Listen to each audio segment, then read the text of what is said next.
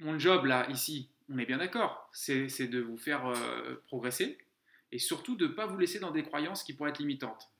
C'est par exemple un Ramana Maharshi qui disait, j'ai trouvé ça génial, après on, on interprète ça comme on veut, qui disait la pensée la plus absurde, c'est de penser que Dieu est à l'extérieur de soi, comme s'il y avait une division. Après, Dieu, pas Dieu, absolu, pas absolu, on l'appelle comme on veut.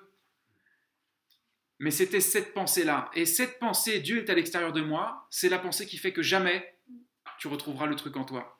Si tu as cette croyance de base, bah t'es niqué. Ben oui.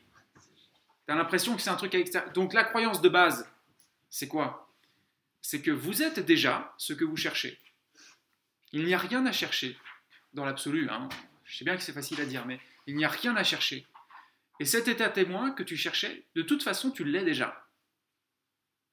Le, reste, c'est un agglomérat de pensées, de nuages qui filtrent et qui floutent la perception. Tu es déjà cet état témoin. Si tu pars de ta méditation en disant je suis déjà cet état témoin, donc quel que soit ce qui passe, de toute façon je l'observe parce que c'est ma nature. Ça, ça change tout par rapport au fait de dire je vais chercher un état témoin quelque part. C'est pas possible. Parce que tu es déjà. Tu obligé de revenir à 0 cm de ta perception.